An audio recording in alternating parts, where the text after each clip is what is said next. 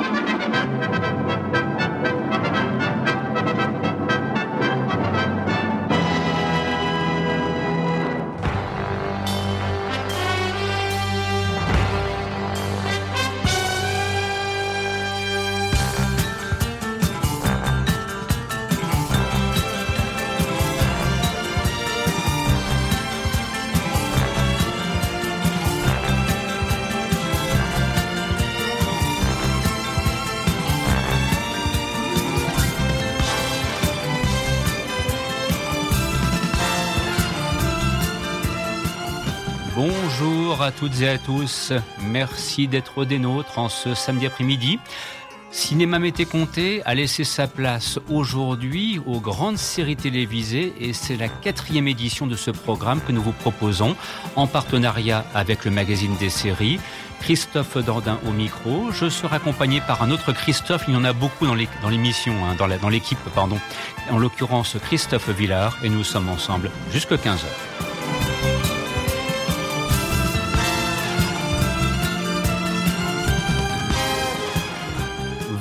Pouvez donc vous en douter, il sera question du petit écran et à travers différentes rubriques, différents thèmes, nous allons vous proposer une belle évocation, musique de série télévisée à l'appui, de ce que nous aimons dans la petite lucarne magique. Et par exemple, de commencer avec une série policière qui aurait été diffusée entre 1968 et 1980 sur CBS Télévision. Un programme que l'on a découvert à l'été 1973, c'était sur la troisième chaîne de l'ORTF, Futur FR3. Il s'agit de Hawaii Police d'État, interprété par Jack Lord et James MacArthur. Et il s'avère que c'est une série qui a bénéficié d'une édition d'un CD où on retrouve beaucoup des compositions qui ont été réalisées par Morton Stevens. Et bien sûr, lorsqu'on pense à Hawaii Police d'État, et vous allez entendre un thème élargi ici, cette série est aussi associée à un générique qui a fait pour beaucoup dans sa gloire et dans sa réputation, un générique réalisé par un grand téléaste, un grand réalisateur de série qui s'appelait Reza Badi. Tout de suite, Hawaii Police d'État, excellent après-midi à l'écoute de ce programme.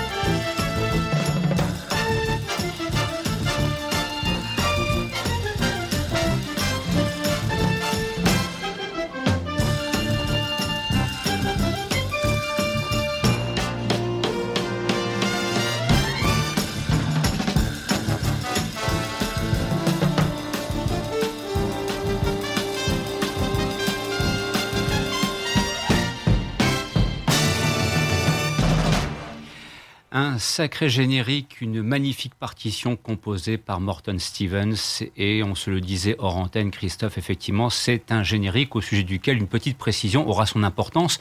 Mais tout d'abord de te saluer. Bonjour Christophe. Bonjour Christophe. Merci d'être des nôtres en ce samedi après-midi. Ça fait très plaisir de te retrouver autour de cette table. Voilà, on, renoue avec une tradition ancienne parce que le magazine des séries a existé dans des vies antérieures et, c'est vrai que depuis maintenant quelques temps, il revient progressivement en lieu et place de cinéma Mété Comté. Ça fait toujours plaisir de se retrouver. Oui, c'est un peu comme les séries télé, c'est un peu un revival. Exactement, exactement. Nous sommes dans le bon tempo.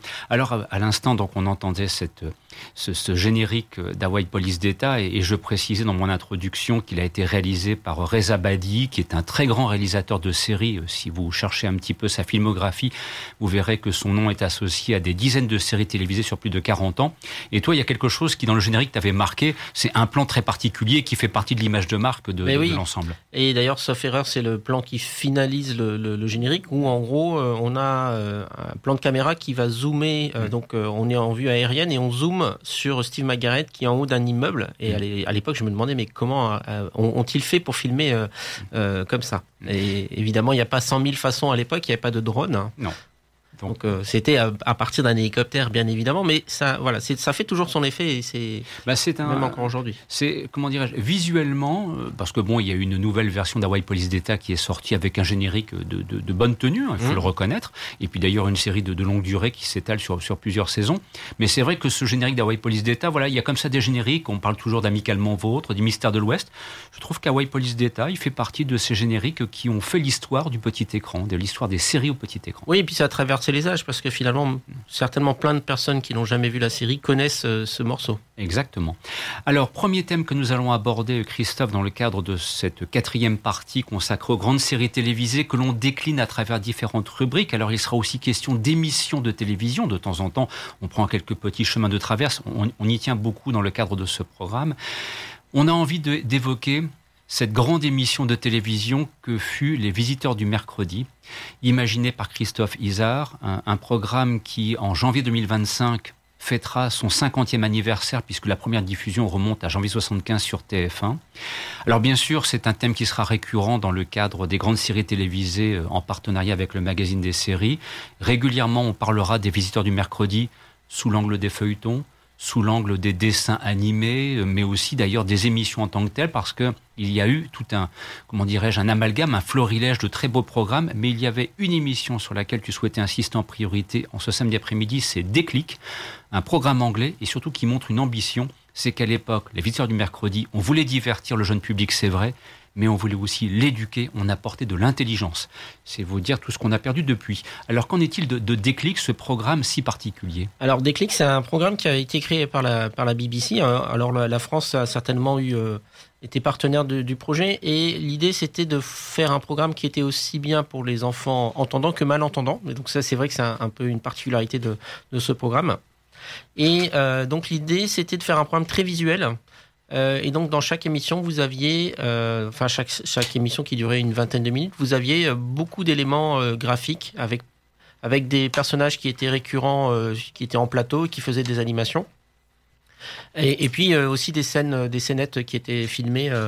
Alors c'était très varié, c'était beaucoup des choses donc éducatives, par exemple sur la lumière, les tâches, l'eau, la roue, la brique, etc. Donc chaque émission avait une thématique. Et, c'est vrai que c'était un, programme remarquable. Euh, ça mériterait, ça mériterait tout à fait une édition en DVD, même si ça peut, pourrait paraître vidéo, mais il n'y a jamais eu d'équivalent euh, depuis. Euh, alors Tony Hart, qui était le créateur de cette émission, a fait d'autres choses aussi à la télévision anglaise, donc il est évidemment plus connu en Angleterre. Mais en France, cette, ce programme a quand même été diffusé vraiment euh, étalé dans le temps, euh, dans les visiteurs de mercredi, sur plusieurs, euh, enfin à différentes périodes. Donc, je pense que ceux qui ont vu l'émission Les visiteurs de mercredi ont certainement eu également la chance de voir ce programme. Alors moi, ce qui m'a surpris en, faisant quelques recherches pour pour les besoins de de, de, l'émission d'aujourd'hui, c'est de ce qui m'avait échappé à l'époque quand je regardais ça étant tout jeune, c'est que c'était une émission qui était destinée avant tout aux sourds et aux malentendants. Donc, il y avait comme ça une volonté aussi de proposer des scénettes, des sketchs qui permettaient de effectivement une forme de communication. Donc il y a une vraie et belle ambition. Et puis j'ai découvert aussi qu'il y avait plein de petits programmes, dont un certain Philopathe et Patafil qui en faisaient partie. Enfin voilà, c'est, j'ai redécouvert à travers des clics une richesse thématique de séries, de scénettes, de personnages. Tu citais Tony Hart. Il faut aussi rappeler le nom du producteur Patrick Downing, par exemple. Voilà, c'est, je trouve, à l'image de ce qu'était la BBC à l'époque et qu'elle est encore aujourd'hui, c'est-à-dire la volonté de, de réaliser des émissions de qualité. Bref, comme tu le disais parfois hors antenne, au hasard de nos préparations, nos préparatifs de cette émission, on est bien loin de AB Productions. Et puis, euh, on peut dire deux mots sur le compositeur du, morceau qu'on va écouter. Hein. Le morceau s'appelle Accroche-toi Caroline. Mhm. Et c'est un compositeur français euh, Claude Vasori, qui est plus connu euh, sous le nom de Caravelli, pour, pour les gens qui, qui chinent euh, dans les, dans les vinyles. Moi, je suis déjà tombé sur, sur, son, sur, sur, ce nom. Et donc, c'est lui qui a été choisi pour, pour ce morceau. Et nous, que je vous propose d'entendre tout de suite.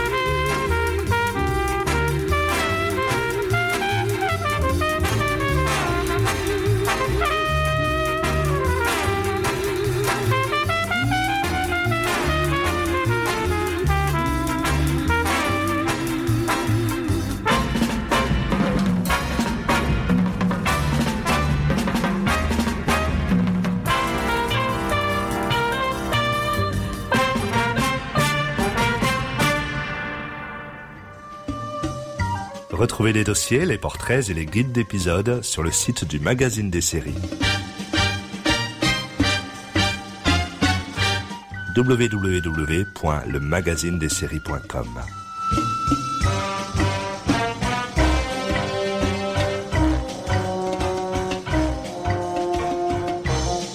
Vous êtes à l'écoute du magazine des séries sur Radio Campus, fréquence 106,6.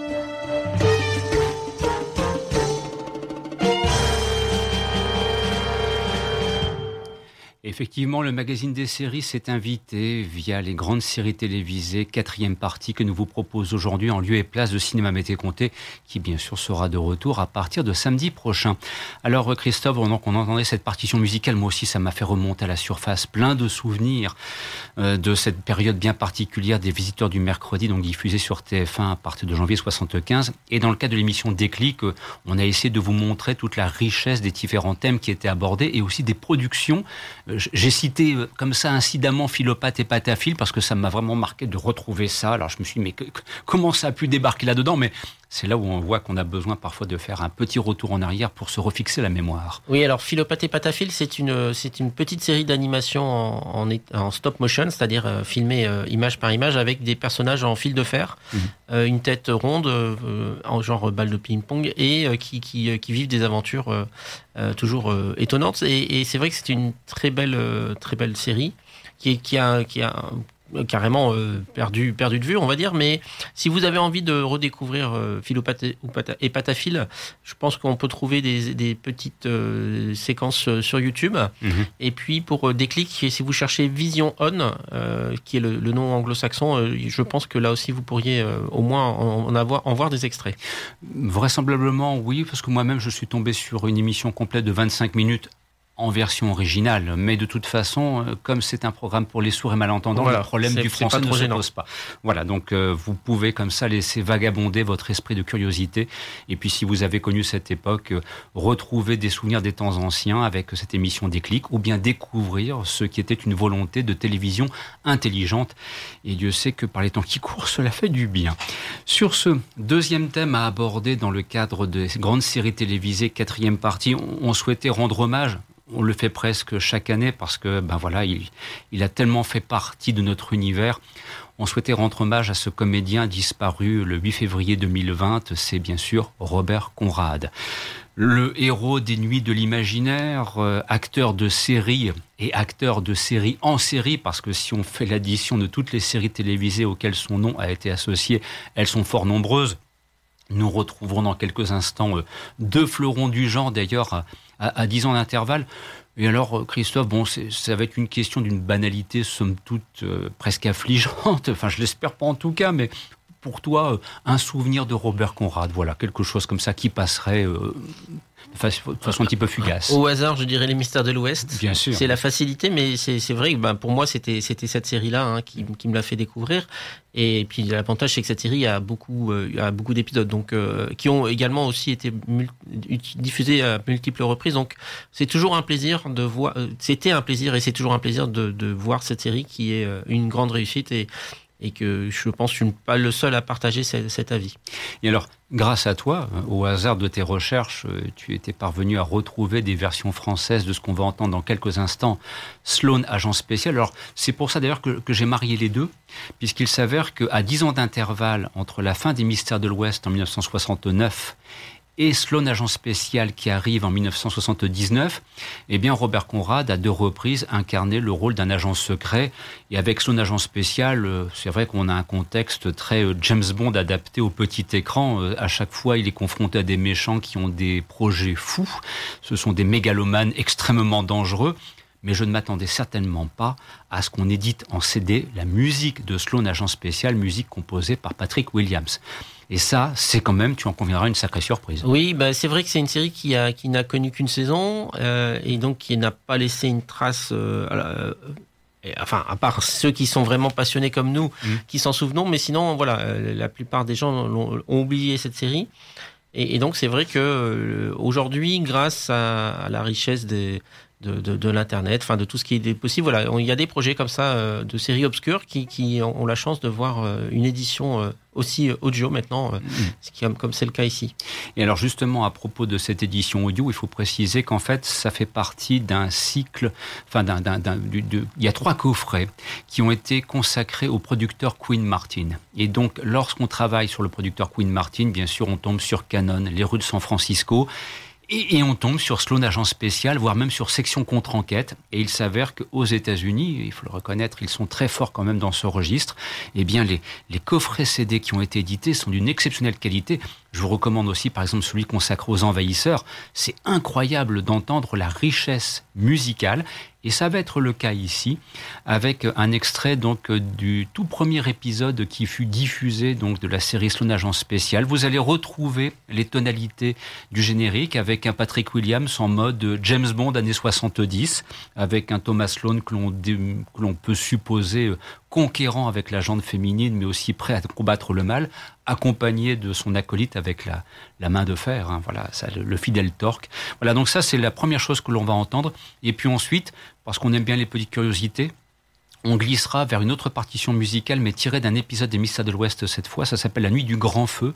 Pernell Roberts était la vedette invitée de cet épisode qui date de la saison 3. Et vous retrouverez aussi dans l'univers euh, musical qui a été composé donc par Richard Shore en l'occurrence, toute la folie des mystères de l'Ouest dans les séquences d'action. Voilà, ce sont deux illustrations, Sloan Agent spécial, les mystères de l'Ouest. Il y a dix ans de décalage entre les deux séries. On fait un petit peu dans le sens à rebours. Et puis c'était un clin d'œil que l'on envoie à Robert Conrad, disparu le 8 février 2020, et qui reste pour nous euh, l'un des plus grands acteurs du petit écran.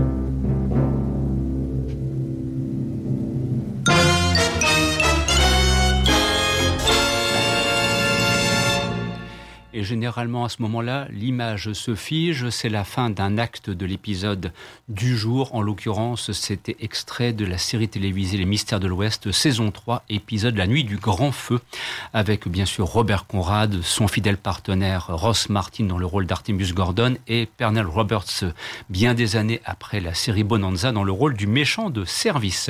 Voilà pour notre clin d'œil à Robert Conrad, il le méritait bien. Sur ce, Christophe, nous allons maintenant aborder un thème majeur, pour ne pas dire central, dans cette quatrième édition des grandes séries télévisées, en partenariat avec le magazine des séries. Les séries font leur cinéma. Alors là, je veux croire que pour quelques-uns d'entre vous, ils risquent de faire des découvertes, peut-être que pour d'autres pas du tout, en se disant, ben oui, bien sûr, j'ai vu ça en salle. Mais il y a une particularité, c'est que dans les années 60, parfois on prenait deux épisodes d'une série pour en faire une exploitation cinématographique. Des agents très spéciaux, par exemple, ont connu cela.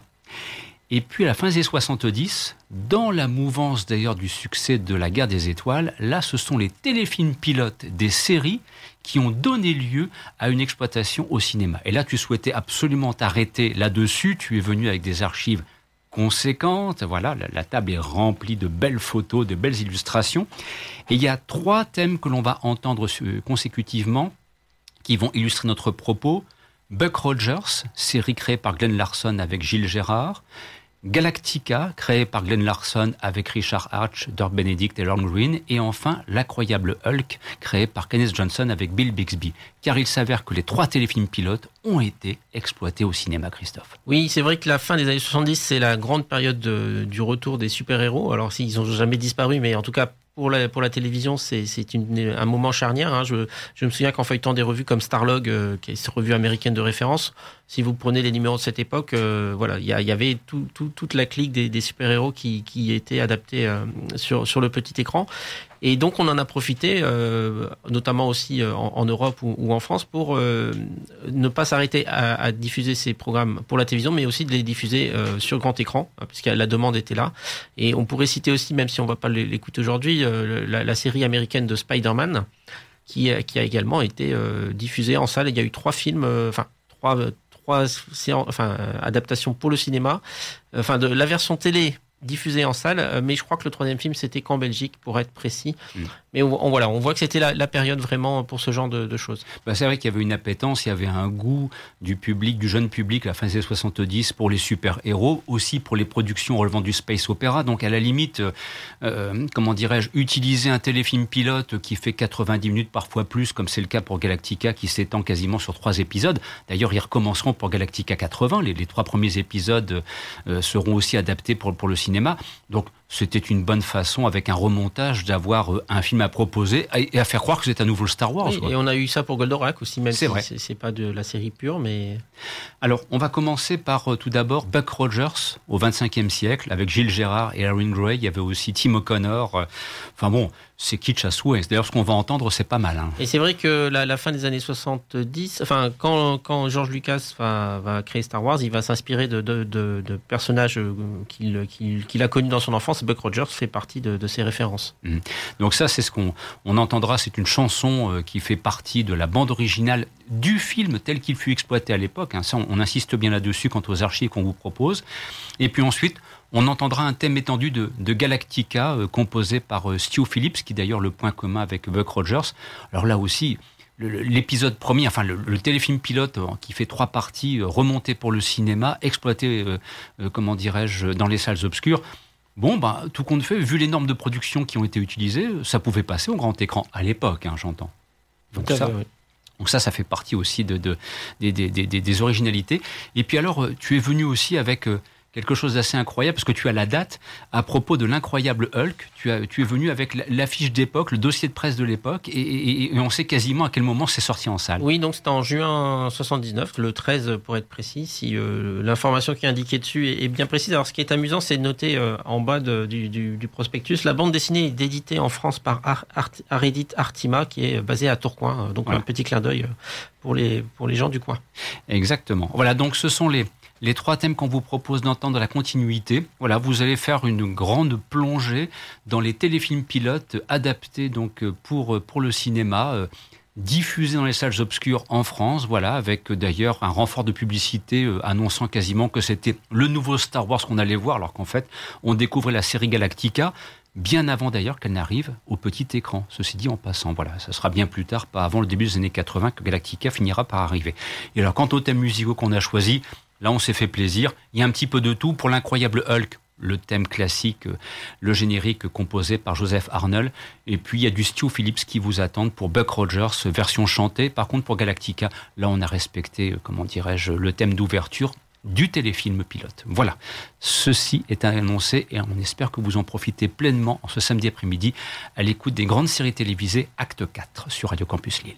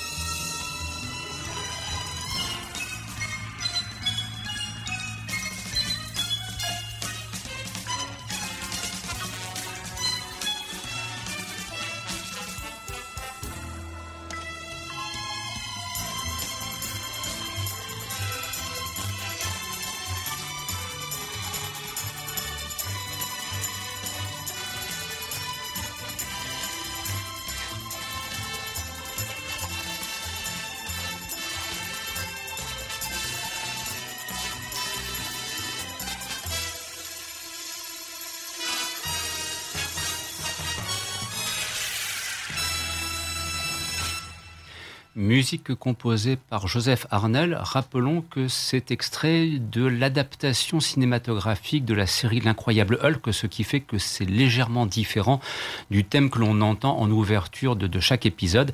Et voilà, il y a comme ça eu des adaptations musicales, des réinterprétations en fonction d'une utilisation soit pour les salles obscures, soit ensuite pour le petit écran, où là on retrouvait le thème habituel. Donc voilà, c'était cette illustration qu'on souhaitait vous proposer de ces séries qui ont fait leur cinéma en leur temps et la période à la fin des années 70 fut particulièrement prolifique quant à l'utilisation de téléfilms pilotes qui étaient présentés tels de véritables œuvres cinématographiques entre guillemets, fallait le faire parce que bon, euh, pour Galactica passe encore, euh, pour le Spider-Man avec Nicolas Hammond, euh, là par contre le résultat est quand même beaucoup plus difficile à regarder, surtout aujourd'hui avec, avec, le recul du temps.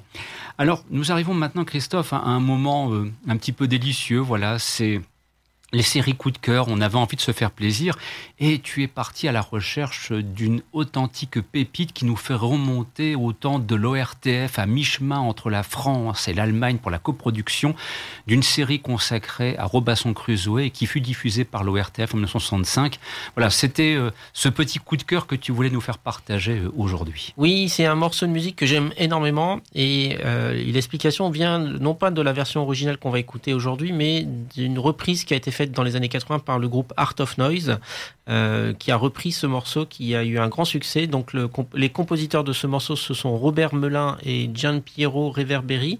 Euh, donc Robert Melin, c'est un compositeur français. Euh, et alors tous les deux ont aussi composé un autre générique d'une série. Il s'agit de Don Quichotte, série mmh. aussi diffusée dans les années 60, avec Roger Carrel dans le, dans, parmi, les, parmi les, les personnages. Donc c'est vrai que cette époque des années 60 a, a, connu des coproductions par, euh, par euh, la Franco, Franco London Film, euh, société franco-allemande, et donc pas mal de séries d'aventures ont eu le droit à des adaptations pour le petit écran, et, même si aujourd'hui malheureusement elles sont un peu oubliées, en tout cas Robinson Crusoe a, eu a été assez populaire à l'époque puisqu'il a été diffusé en Angleterre et aussi aux États-Unis.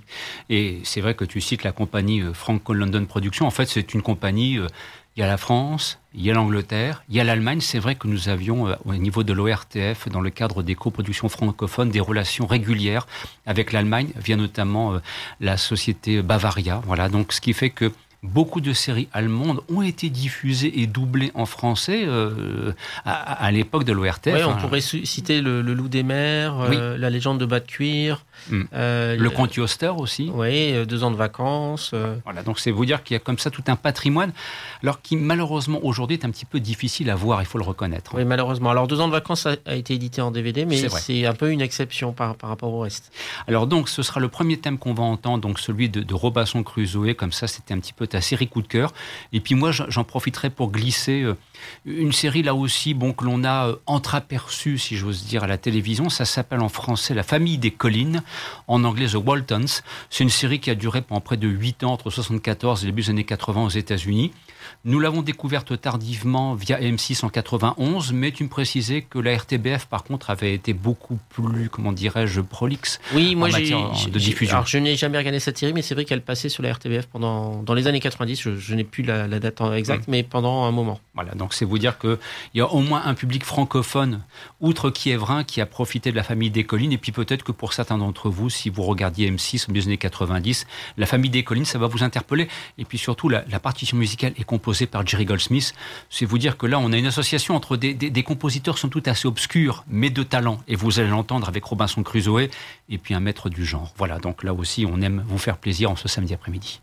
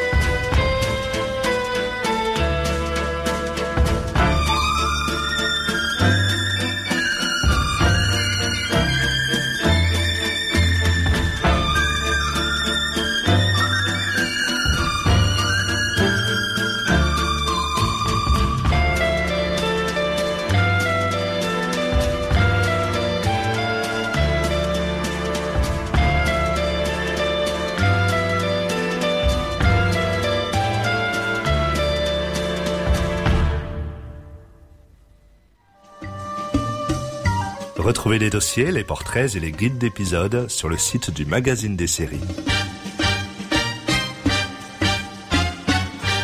www.lemagazinedesseries.com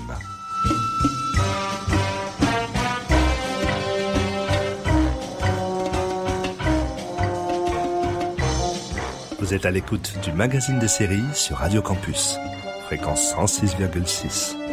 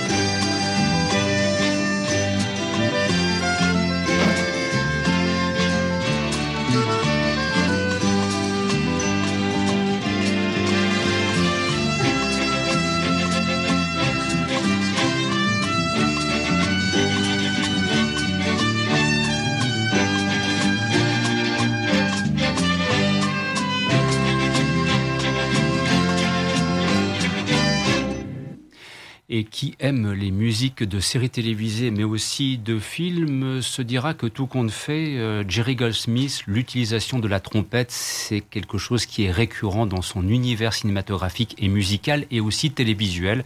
Voilà, et surtout lorsqu'il s'agit un petit peu d'une ambiance western et avec la famille des collines, même si on est plutôt dans la période de la Grande Dépression, on retrouve comme ça quelques inclinaisons westerniennes et Jerry Goldsmith. Enfin voilà, c'est de ce côté-là, il faut bien le reconnaître, un véritable génie dans ce registre bien particulier.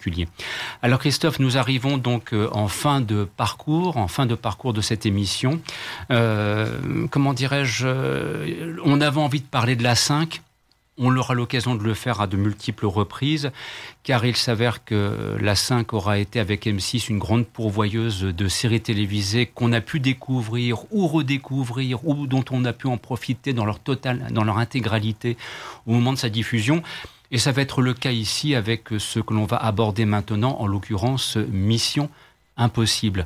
Alors, euh, avec euh, Mission Impossible, euh, très précisément le 2 mars 1987, la 5 se lançait dans une diffusion de l'intégralité des épisodes parce qu'on avait découvert les épisodes de Mission Impossible depuis 1969.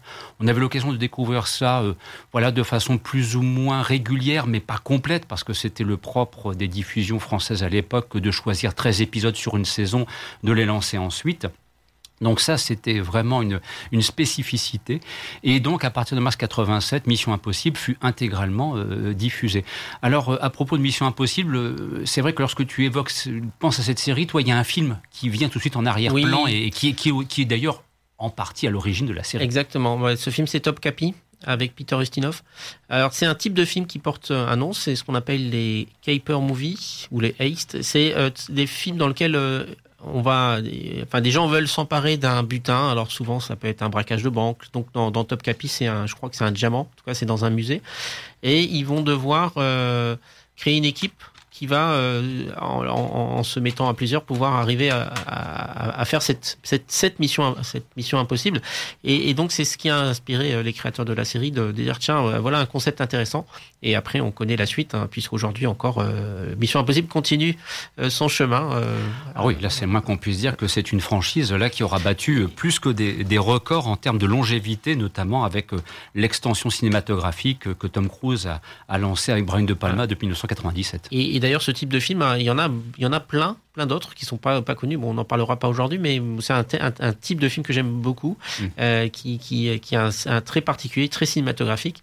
Euh, et puis pour revenir rapidement sur Mission Impossible euh, et faire le lien avec Robert Conrad, puisqu'il y a un épisode de, de, la série dans lequel il, il, joue un personnage. Oui, le rôle d'un tueur, effectivement, au cours de la sixième saison. Alors ça, c'est ce que l'on va entendre dans quelques instants, et puis ensuite nous terminerons l'émission avec une autre grande série policière qui a connu là aussi les, des heures de gloire à mi-chemin entre de la 5, c'est deux flics à Miami, avec ah. euh, Don Johnson et Philip Michael Thomas. Bon, je pense que ça aussi, c'est une série qui doit te parler nécessairement. Oui, et puis euh, alors euh, là, pour le coup, la bande-son, ça fait un, ça a été aussi. C'est un personnage de la série, la bande-son. Hein. Ah chaque épisode rassemble plein de tubes de l'époque. Et, et, donc là, si on devait faire, on pourrait y passer, faire des dizaines d'émissions à, rien en, remplissant avec la BO de la série. Et alors pour le thème qui a été choisi en l'occurrence, c'est celui composé par Yann Hammer au moment où Sonic Rocket, à bord de sa magnifique voiture, euh, part dans des errances parfois nocturnes dans les rues de, Miami. Voilà donc ce sont les deux thèmes qui vont permettre de conclure cette émission et qui seront enchaînés que ceux de Mission Impossible de deux à Miami. C'est comme cela, Christophe, que cette quatrième édition des grandes séries télévisées va s'achever. Un grand merci de ta venue. Mais euh, tout le plaisir est pour moi. on se dit à bientôt. Ah bah oui, avec hein, plaisir. voilà, on s'en doute bien qu'on aura l'occasion de, de, se retrouver et de vous préciser qu'à partir de 15h, vous retrouverez l'émission des flips et des flops. Merci d'avoir été des nôtres en ce samedi après-midi. Passez un bon week-end et à très bientôt. Au revoir.